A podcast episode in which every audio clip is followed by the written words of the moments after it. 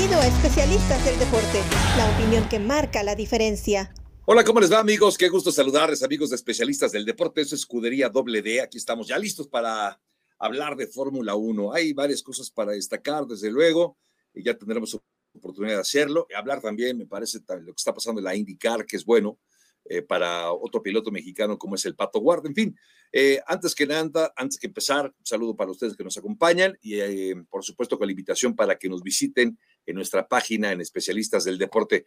Hoy estamos Verónica Rodríguez, se escuchó hasta raro Verónica Rodríguez, así se llama, pero es Vero la Güera Rodríguez. Yo soy Javier Trejo Garay. ¿Cómo estás, querida Vero? ¿Cómo te va? Qué gusto saludarte.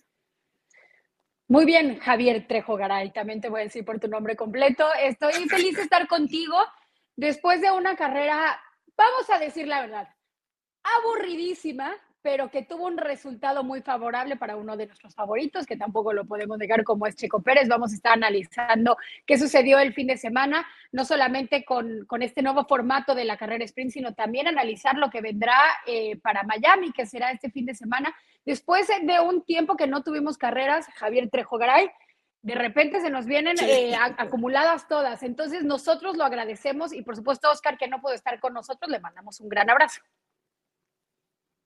Un abrazo para Oscar Reyes. Cuando se enojan contigo, ¿cómo te dicen? ¿Te dicen así, Verónica, tu mamá o tu marido? ¿Cómo te dice? ¿Tu esposo cómo te dice cuando se enoja contigo? ¿Verónica? Mi, mi marido no se enoja conmigo, a ella. Pero mi papá, eso sí sabía. cuando escuchaba desde, no sé si estaba abajo, lo que sea, y escuchaba, Verónica, ya sabía que venía castigo. O sea, ya lo sabía. Sanción 10 segundos. O sea, yo ya lo sabía. Sí, para atrás, sí, sí, 10 segundos es muchísimo, y sí, sino que le pregunten a, a Carlos Sainz. Pero bueno, ojalá que no se enojen contigo. Además, ¿quién se enoja contigo, Vero? ¿Quién se puede enojar contigo, por el amor de Dios? Eso, es inconcebible. Pero bueno, a lo que te truje, horrible, ¿no? A lo que nos truje. ¿En serio? No, no creo. No, no creo, no creo. la verdad, fijo, ser la abuela de amor, fijo ser la abuela de amor y que todo buena onda, pero sí, este, de hecho tú, yo siempre te he visto, las pocas ocasiones que he tenido la suerte de estar en persona contigo, siempre te he visto de buenas. Pero con ese vocerrón que tienes, no te quiero ver nunca enojado. Es como cuando dicen, no, yo nunca me enojo, pero cuando me enojo, me enojo, ¿no? Así, Así, así soy yo. No, pero sí, de repente creo que todo el mundo tiene sus momentos malos. Pero bueno, ni hablar. Oye, pero momentos buenos, hablemos de momentos buenos como el de Sergio Checo Pérez. Oye, qué carrera, ¿no? Qué fin de semana tan espectacular. Un fin de semana redondo, perfecto. Eh, fue, no sé, extraordinario. Arrancó segundo en la carrera sprint y se lleva la victoria. Arranca tercero en la carrera principal y gana la carrera. Eh, llegó con una desventaja de 15 puntos al fin de semana, 15 puntos con respecto a Max Verstappen, y salió con saldo de 6 solamente. Recortó una buena cantidad de puntos, 9 puntos le recortó a la ventaja que tenía Max Verstappen, y hoy eh, sigue siendo, y me parece más contendiente que nunca al título. Hay varios temas por los que podríamos empezar, Vero, de entrada.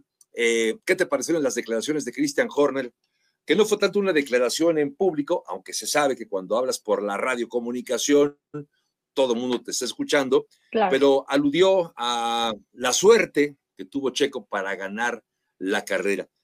¿Qué sensación te dejó saber, escuchar eso que dijo Christian Horner a propósito de la victoria de Checo cuando intentaba consolar a Max Verstappen?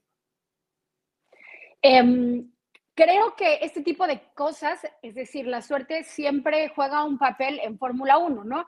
Y creo que a Checo ya le había pasado tener mala suerte en cuestión de safety car, que fue lo que le pasó esta vez a Max Verstappen.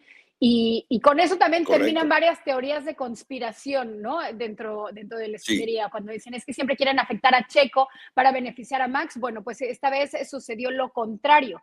Entonces, eh, creo que a, eso se refería Christian Horner, ¿no? O sea, como la mala suerte que tuvo eh, Max Verstappen por eh, entrar después del eh, antes del safety car. Ahora, y me quiero quedar también con una cosa que muy poquitas veces escuchamos, Javo, que es a Helmut Marco em, haciendo declaraciones tan positivas de Checo Pérez. Y esta vez describió el fin de semana de Checo Pérez como impecable. Son cosas que yo nunca pensé escuchar de Helmut Marco, a pesar, porque Checo ha entregado buenos resultados en Red Bull y eso no tenemos ninguna duda. Claro, hay veces que no lo acompaña la suerte, hay veces que ha cometido errores, pero cuando hacía un buen fin de semana no escuchábamos a Helmut Marco así y esta vez lo describió como impecable. También dijo que Max Verstappen eh, tuvo mala suerte y creo que em, quiero destacar justamente lo que dijiste. Hoy más que nunca, Checo Pérez tiene oportunidad de pelear con el campeonato y creo que las declaraciones, hablando del radio, cuando les dice, chicos, tenemos que poner atención eh, para, para, quitar lo, que se sucedió, por supuesto, en Australia, refiriéndose a que si no hubieran cometido ese tipo de errores o no hubiera existido la falla de Australia, estarían liderando el campeonato. Sí, sí, sí, sí, es buena reflexión la tuya, Vero, y, comparto. Lo de Helmut Marco es que no, había forma de calificar mal la carrera de, Sergio, me lo parece. Así que seguramente, yo creo que a, Helmut Marco y como a muchos otros, cuando tienen que acabar reconociendo lo que hace Checo, les debe, no les debe dar mucho gusto. Tienen que tragarse sus palabras y acabar aceptando. Como le pasó, sabes, aquí en aquel periodista australiano, hace una, no sé, cerca de un mes hablábamos de este periodista australiano que decía, que lo mejor que le pudo haber pasado a Red Bull es que Checo terminara quinto en aquel Gran Premio de Australia, porque con esto, pum, ya como que descartamos a Checo, de acuerdo a la teoría de este periodista australiano, y que, que, diría eso Red Bull. Qué bueno, porque así ya me deshago de la presión que significaría que Checo esté queriendo ser campeón del mundo, ya se queda en su segundo lugar y nos abocamos a lo que sigue. Y pues no, eh, ese periodista también debe estar haciendo un entripado porque se, tiene que aguantar con lo que ocurre con Checo, porque además sabemos que en general la prensa europea no trata bien a Checo y no es, no es tirarnos al piso, no es eh, argumentar un, sentimiento patriotero acerca de por qué, porque somos prietitos y, vivimos en México. Bueno, no, es tu caso, pero de ninguna de las dos, por cierto, ni prietita ni vives en México, por cierto, dicho sea de paso, pero mexicana al fin de tal suerte que se tuvo que, tragar todas sus palabras, eh, todos estos. Ahora, eh, yo coincido contigo, me pareció que la parte buena también de esto es que esas teorías de que querían afectar a Checo, imagínate qué habría pasado, Vero, amigos de especialistas del deporte, que ah, hubiera sido al revés, que Checo Pérez hubiera, tenido, hubiera entrado antes a los pits, cayera el safety car y se fuera para atrás de Max Verstappen. ¿Qué habríamos pensado en México? Pues justamente eso, claro, quieren afectar a Checo, qué casualidad, otra vez, o sea, y ya vimos que no. Se pueden equivocar y se equivocan a ambos lados. Ahora, a propósito de lo que pasó, eh, decía Christian Horner, defendiendo eh, la decisión de que entrara eh, Max Verstappen a los pits, uno, que ya estaba sufriendo mucho con los neumáticos, y dos, que ellos creían en principio que Nicolás, ah, se me fue el, el el corredor de Alfa Tauri, eh, Nick Debris. Debris. Eh, que pensaban que iba a salir con el auto, que iba a meter reversa y que iba a salir a la pista porque no parecía el auto dañado. Ya más adelante pasan la repetición, cómo pega con la rueda izquierda en el muro, se rompe la suspensión y evidentemente el auto ya no podía continuar, aunque en principio en Red Bull pensaban que sí, entonces no vieron la necesidad de tener entonces a, a Max una vuelta más para que entrara con, eh, en condición de, de safety car. Y se equivocaron. Fue un error de cálculo y acabaron pagando el precio con todo y todo. Lo que sí es cierto, no vi muchas quejas del propio Max Verstappen, ¿no? Quejándose mucho, al menos no eh, tan en público. Es cierto que preguntaba qué fue lo que pasó, pero no se veía tan molesto como pudo haberlo estado. Ahora, es que, ¿sabes qué? la sensación, Vero. Sí. Dime, el, el o sea, como que ya se había quejado de más por lo que había sucedido con George Russell, ¿no? O sea, ya había sacado todo lo que trae adentro Max Verstappen, que no, que no es poco, señores, no es cualquier cosilla. Eh, de hecho, eh, ahorita que hablabas de la prensa europea, eh, creo que últimamente la que peor ha tratado a Checo es justamente la prensa holandesa. ¿no? Y, sabiendo el apoyo que tiene, obvio, Max Verstappen de esta prensa, eh, con ellos se quejó, o sea, si de por sí lo vimos en todos los medios, eh, o, hasta lo que le dijo a George Russell, con ellos se quejó directamente, llamándole a George Russell, que ya me conoces a mí y, lo que me puede enojar este tipo de declaraciones, llamándole princesa, princesa. Dios santo. Pero bueno, hablando de, esa prensa, ¿cómo le, le Dilo, dilo, dilo, pero dilo. hay que Es que, es que me enoja muchísimo. Hace apenas dos, tres semanas hablaban como Checo Pérez no tendría que estar en Red Bull y que una de las mejores opciones tendría que ser Lando Norris y que tendrían que estar haciendo ya en esta silly season el movimiento porque sería el mejor compañero para Max Verstappen, porque eh, Sergio Pérez no era lo suficientemente bueno para estar en Red Bull, como que se nos olvida todo lo que ha hecho el mexicano para Max Verstappen y para la escudería como tal. Aún, aún con lo que, como ha respondido Max con Checo. Y después eh, apoyando este tipo de declaraciones de Max eh, a Russell y poniendo siempre Checo a un lado y de repente Checo como siempre y, y, hasta esta frase lo tiene, The Mexican Way. ¿Cómo se defiende? Pues con resultados sobre los circuitos. En el señor amo, dueño, crack, don circuitos callejeros. Sí, sí, es cierto. Eh, son declaraciones que entiendes, entiendes cómo es este juego. Por eso también se necesita tener la piel muy dura y creo que ha, logrado Checo manejar esa presión, tanto la interna, la de Max Verstappen, la de Helmut Marko, la de la prensa inglesa o la prensa holandesa o la prensa europea en lo general, que pues hay mucho detractor, ¿no? Por eso, de verdad, lo de Checo me parece fenomenal. Y, y sabes qué, ya entrando en materia, Vero, lo que ocurrió en la carrera también fue extraordinario. Ok, corre con un poco de fortuna porque las carreras son así así son las carreras. Es por eso le hemos comentado en más de alguna ocasión, es quizá el único deporte donde hay muchos imponderables, muchos elementos que no puedes tú eh, controlar. Si se presenta un contacto adelante de ti o alguien te pega atrás de ti eh, o, una piedra en o algo en el, en, el, en el piso de la, la pista, en fin, son muchas cosas que pueden pasar. Y pasó esto que le acaba afectando a Max, como le pudo haber afectado a cualquiera y como ya le ha afectado en ocasiones al propio Checo Pérez. Pero ¿sabes dónde me parece que estuvo lo magistral de Checo? Y estoy seguro que vas a estar de acuerdo conmigo, ya hasta lo sabes tú, lo sé. ¿Cómo aguantas a Max Verstappen 40 vueltas detrás sin permitirle que se acerque a un segundo? Recordemos para quienes eh, apenas empiezan a familiarizarse con este deporte, el DRS es esta suerte de, de, paletas que hay, eh, digamos que paralelas en el alerón trasero, que se abren para permitir el flujo del aire y eso te da velocidad adicional, velocidad punta en los rebases. Pero para poder utilizar el DRS tienes que estar a un segundo del piloto anterior, del piloto que te precede. Si estás a 1.1, 1.2, 1.3, no puedes operar el DRS. De tal suerte que Max, después de aquel incidente, esas últimas 40 vueltas, nunca pudo operar el DRS. ¿Por qué? Porque nunca se puso a un segundo, Vero, de, Sergio. Entonces, esto habla de la, del carrerón que hizo Sergio, porque detrás de él tenías al mejor piloto con el mejor auto, que es el mismo auto que tú tienes, claro. Pero entonces, de igual a igual, Checo le peleó en su terreno a Max Verstappen y le ganó. Entonces, hombre, creo que eso es destacadísimo y, a mí me, me, me, agrada mucho ver cómo pudo mantener a raya, porque nunca fue un peligro, nunca, nunca estuvo detrás de él llenándole los espejos. Por eso creo que fue una carrera excelsa la de Checo Overo. Exacto, y además eh, Max lo describía como eh, estaba intentando encontrar el 100% del auto y ya alrededor de las últimas 10, 15 vueltas lo encontró. En lugar de decir, la verdad es que Checo fue completamente superior, pero bueno, o sea, con eso nos conformamos en declaraciones de Max. Es cierto, porque sí fue mejorando conforme fue la carrera, pero nunca estuvo cerquita de, de Checo Pérez.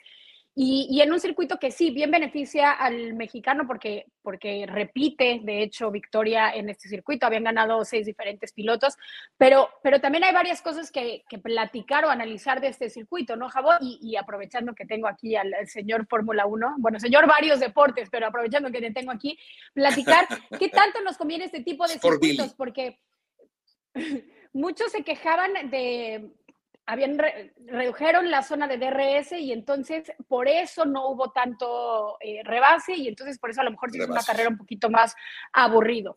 Lo que sucedió, por supuesto, eh, al final con la última vuelta eh, de Ocon que ingresa al pit walk, bueno, a los pits, intentando, por supuesto, llegar a su garage y una cosa terrible de organización. La FIA, citando a la FIA, ese tipo de cosas es que no habría ni siquiera espacio para que sucedan. Y, Y bueno, por supuesto, el formato sprint, que una vez más los pilotos obviamente no estaban de acuerdo y los mismos equipos que no pueden probar sus actualizaciones, ya lo sabemos, Ferrari lo ha declarado eh, ya varias ocasiones, su actualización principal llegará hasta Miami, que es este fin de semana, porque en este tipo de circuitos y, y, de fines de semana no lo pueden hacer, no se pueden arriesgar. ¿Quién lo arriesgó? Alpine y vimos que el resultado fue desastroso tanto con Gasly como con Ocon, ¿no? Sí, sí, eh, qué, qué, bueno que lo comentas, sí, lo de Ocon también fue terrible. Eh, periodistas y gente de la pista ahí prácticamente la entrada del, del, del, pit lane, sí, es terrible, sí, es, fue, una, fue, una, fue un acto muy irresponsable de alguien que no tuvo ese cuidado y que cerca estuvo de, de haber ocasionado una auténtica tragedia, afortunadamente sin, sin, sin mayores consecuencias. Pero bueno, ahí está lo de Checo, Vero, que fue extraordinario, viene el Gran Premio de, de Miami, si te parece ahora platicamos de ello, pero me gustaría que habláramos un poco de, de, Ferrari, ¿no? A ver, Ferrari parece que mejora, al menos parece que mejora porque consigue la pole en el sprint y en la carrera principal, Charles Leclerc en el primer lugar, la pole en ambas carreras, lo cual eh, te hacía sentir que Ferrari estaba avanzando. Y luego en la carrera, pues no tenía ritmo, fue incontestable lo de Red Bull, más de 20 segundos de ventaja, con respecto al tercer lugar que fue Charles Leclerc, pero al final Charles Leclerc acaba subiendo al podio, su primer podio en este 2023. Lo de Ferrari es de verdad eh, creíble porque cada año pienso, te lo prometo, a pesar de que no soy ferrarista, no soy tifosi de Ferrari, sigo pensando que es un gran equipo y me gusta Ferrari, aunque no sea fan, fan de, de Ferrari. Y siempre pienso que Ferrari ya está cerca, siempre está cerca. El año pasado que estuvo peleando durante buena parte de la temporada Leclerc y Carlos Sainz. Me gustó, yo dije, wow, cuidado con el 2023 porque va a estar mejor Ferrari. Pues no, parece que está peor Ferrari.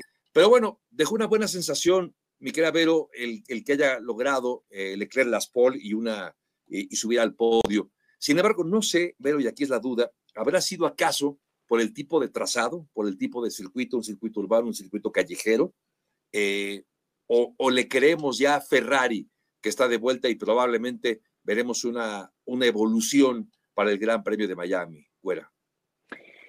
Cabo, sufro del mismo mal. O sea, yo le sigo creyendo a Ferrari. Es como el, el novio Exacto. que te dice que ya va a cambiar pues yo estoy ahí. O sea, yo le sigo creyendo y sí creo que va a mejorar con, no solamente, no, no, digo, ah, llegarán las actualizaciones a Miami y ya está, porque una cosa es que llegue la actualización, otra cosa es la capacidad de extraer como todo el potencial de estas. Pero yo sí creo que Ferrari va a mejorar. Ay, hubo un dato que leí el fin de semana que me preocupó o, o, o no sé, me quedó ahí girando en la cabeza. Leclerc ha conseguido 19 poles 19 pole positions. De estas, solamente ha podido traducir cuatro en una victoria. ¿Qué tanto wow. peso, Javo, es del piloto o qué tanto peso es de Ferrari? O sea, ¿cómo podemos aplicar el porcentaje de responsabilidad para una estadística de, de este índole? Sí, es una magnífica pregunta. Oye, ¿qué porcentaje tan terrible, no? Tan, tan, tan contundente. ¿De qué te sirve la pole? Si apenas acabas, son 19 podios, 19 poles, dices, contra cuatro, pues es que es aproximadamente una 20% de, los, de las wow. poles que consigues, acabas traduciéndola en victoria cerca del 20%, pues es, es muy poquito.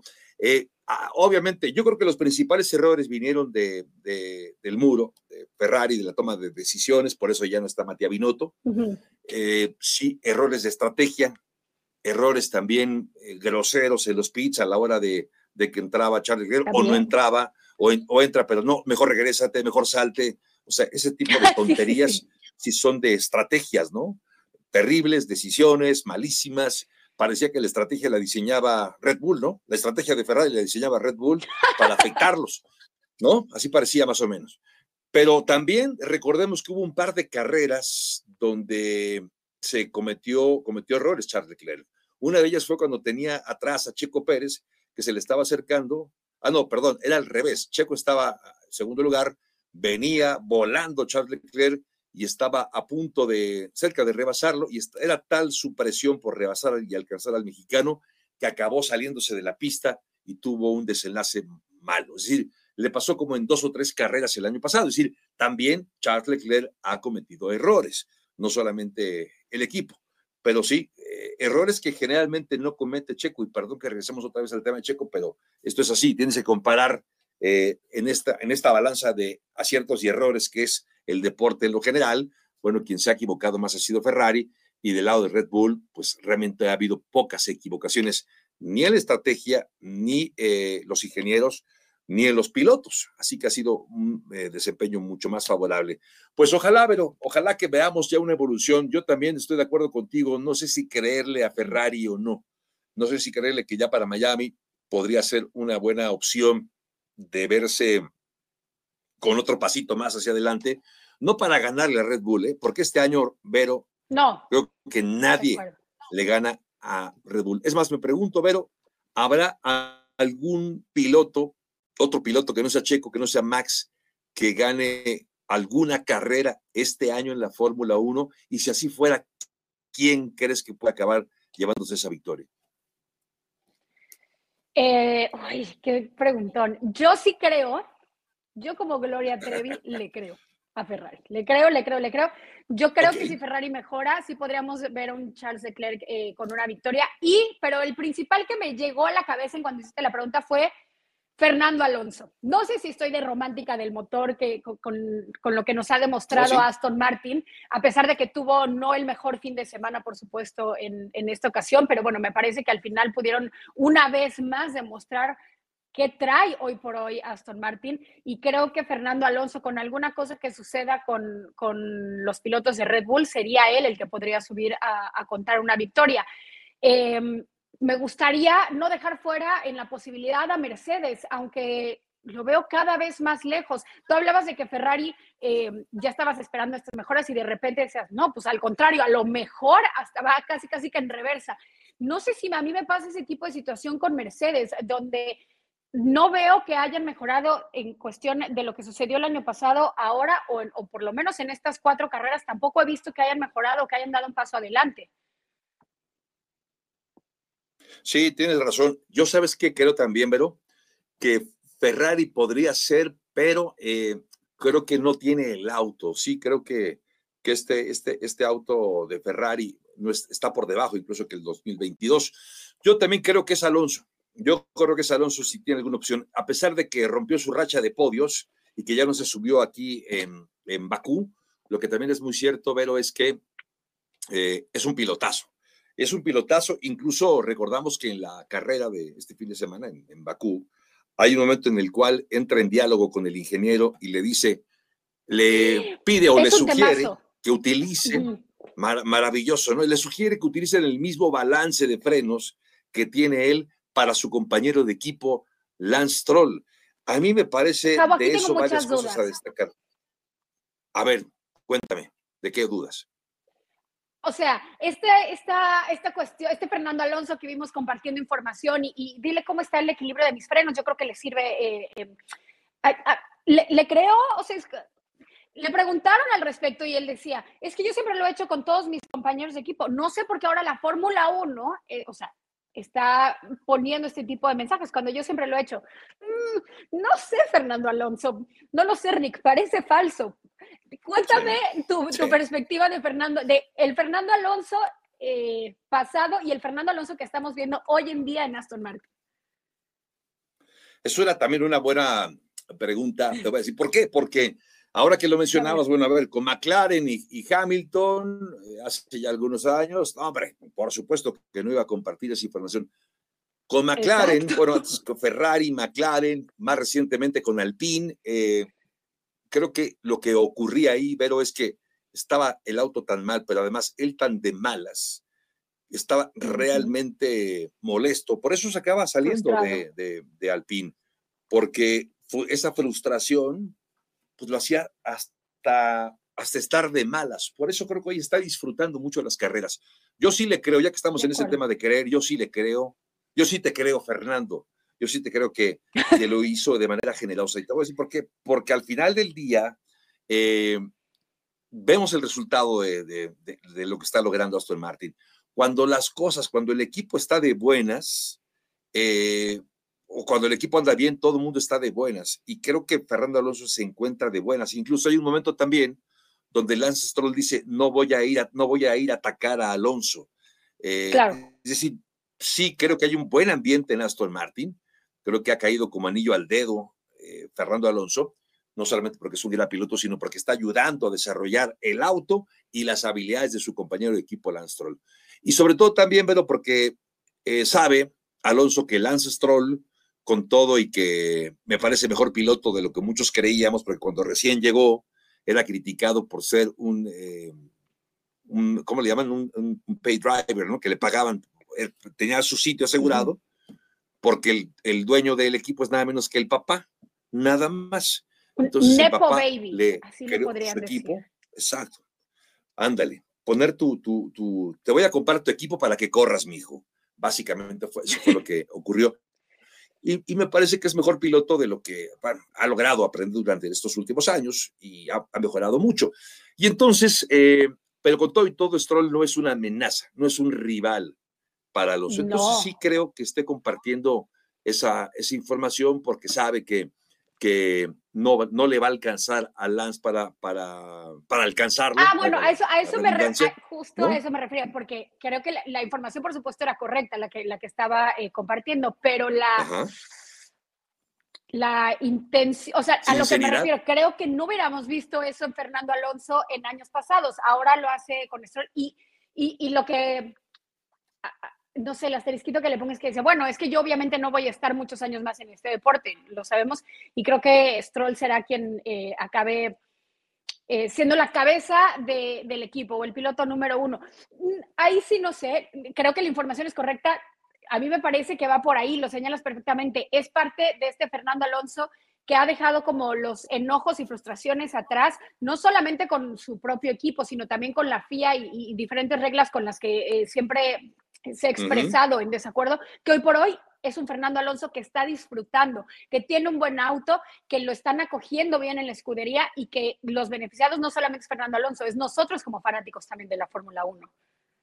Ese es un buen punto que hay que, que, hay que, que abundar, si te, te, parece, Vero, pero solamente para terminar, yo sí creo que, que Alonso podría eh, alcanzar una victoria este año en la Fórmula 1, pero para que esto ocurriera, Vero, algo malo tendría que pasar la Red Bull. Es decir, algún contacto entre los dos, entre Checo y Max, que estén rueda a rueda, eh, alguna descompostura, algún incidente, algún otro auto que se encuentren ahí en la, en la, en la pista y que acaben chocando. Ojalá que no, vamos, pero eh, algo tendría que pasarle a Red Bull para que Alonso pudiera ganar, porque de igual a igual el auto no está para competirle a estos Red Bull, a pesar de que este es un Red Bull verde, todavía le está un escaloncito abajo, así que eh, creo que sí puede ocurrir, pero algo tendría que pasar con el equipo de Red Bull. Pero hablando de Red Bull y antes de pasar a los pronósticos, Vero, ¿sabes con qué me quedo? Me quedo con la buena sensación de que el equipo está dejando correr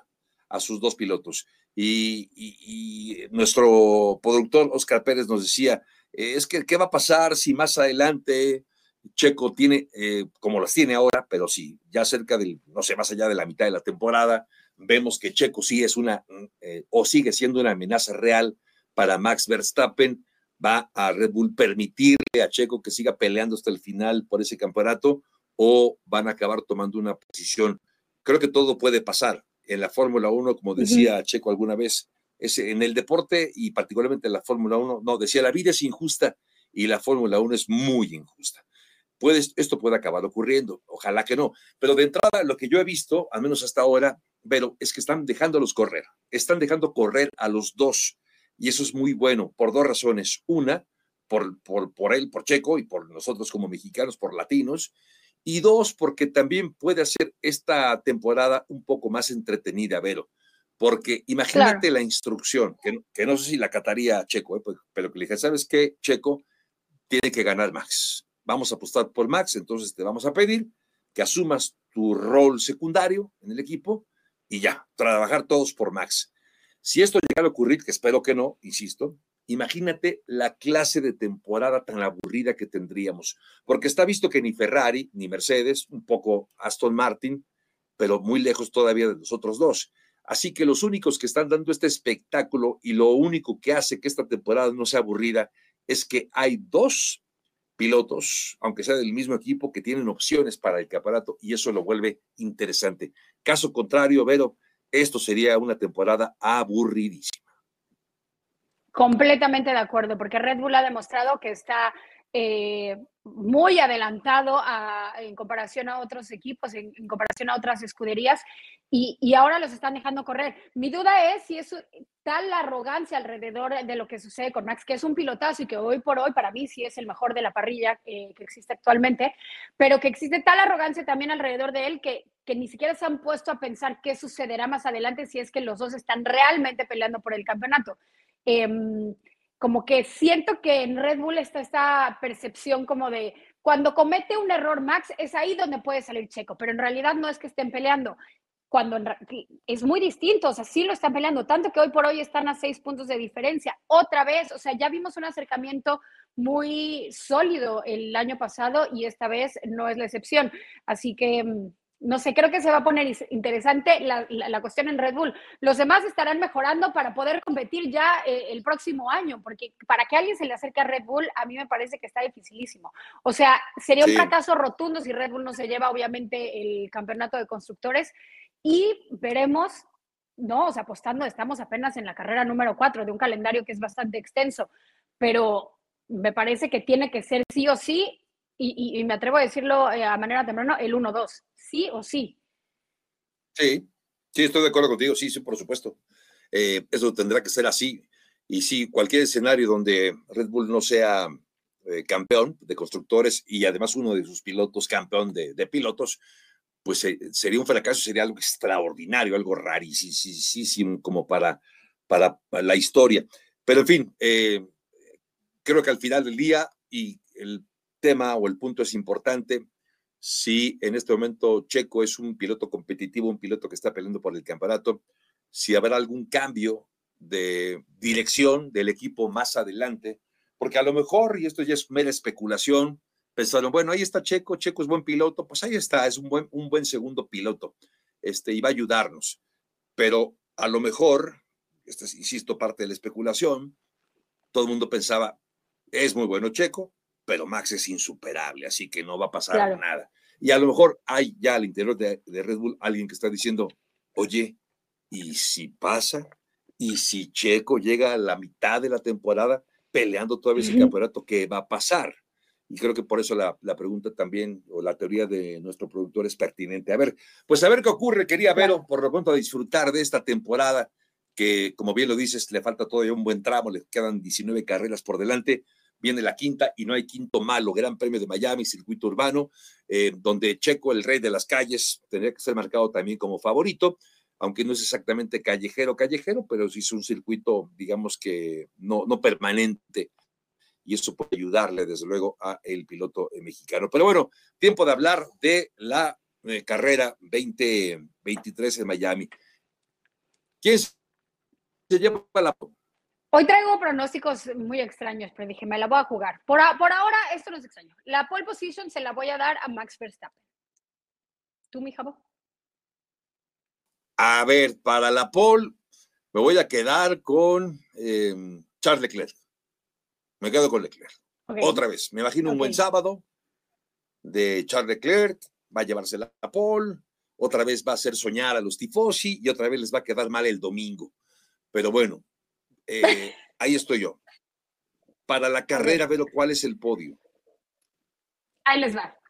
Bueno, igual no está tan loco, sí, pero opino lo mismo que dijiste en el capítulo pasado. Es decir, algo extraño sucede con Max. O sea, yo le voy a poner candela al campeonato. Algo extraño sucede con Max Verstappen y el podio queda de esta manera. Primer lugar se lo doy a Checo Pérez. En segundo lugar, Fernando Alonso y en tercero, Charles Leclerc. Mi podio para Ah, me gusta, me gusta ese podio, me gusta. A ver, Checo, comparto contigo, creo que Checo se va, va, a acabar llevándose la victoria. Está en buen momento, un circuito que le puede venir bien. Y también creo en este error de Max Verstappen que podría ocurrir, porque ahora me parece que la presión está del lado de Max ya no está del lado de Checo. De acuerdo. Y esto, esto puede acabar afectándole. Entonces me gusta lo de Alonso segundo, me gusta lo de Alonso segundo, pero voy a poner en la ecuación, a diferencia de Charles Leclerc, voy a poner a Russell, a, George Russell, en el tercer lugar para completar ese podio en Miami. Así que Checo, eh, Alonso y Russell, entonces, ahí en este Gran Premio de Miami que se corre este próximo domingo, que será la quinta ronda del Campeonato Mundial Fórmula 1. Miquel Agüera, ¿algo más antes de despedirnos? No, simplemente agradecerte, por supuesto, tu presencia, sabiduría y buen hondismo para pasar los martes al lado de ti, de todos los especialistas del deporte. Un placer estar contigo, querida güera. Y un saludo también y placer con Oscar Reyes, nada más que hoy tenía alterones de ropa que planchar y no nos pudo acompañar, así que será para la próxima. En nombre de todo el equipo de especialistas del deporte, recuerden visitarnos en nuestra página especialistas del deporte. También tenemos nuestras redes sociales, arroba especialistas doble D. Y en nombre de, Oscar Reyes, que no nos acompañó el día de hoy, insisto, de Oscar Pérez en la producción, Bedo Rodríguez, soy Javier Trejo Garay. Gracias y hasta la próxima. Gracias por acompañarnos en Especialistas del Deporte. Hasta la próxima.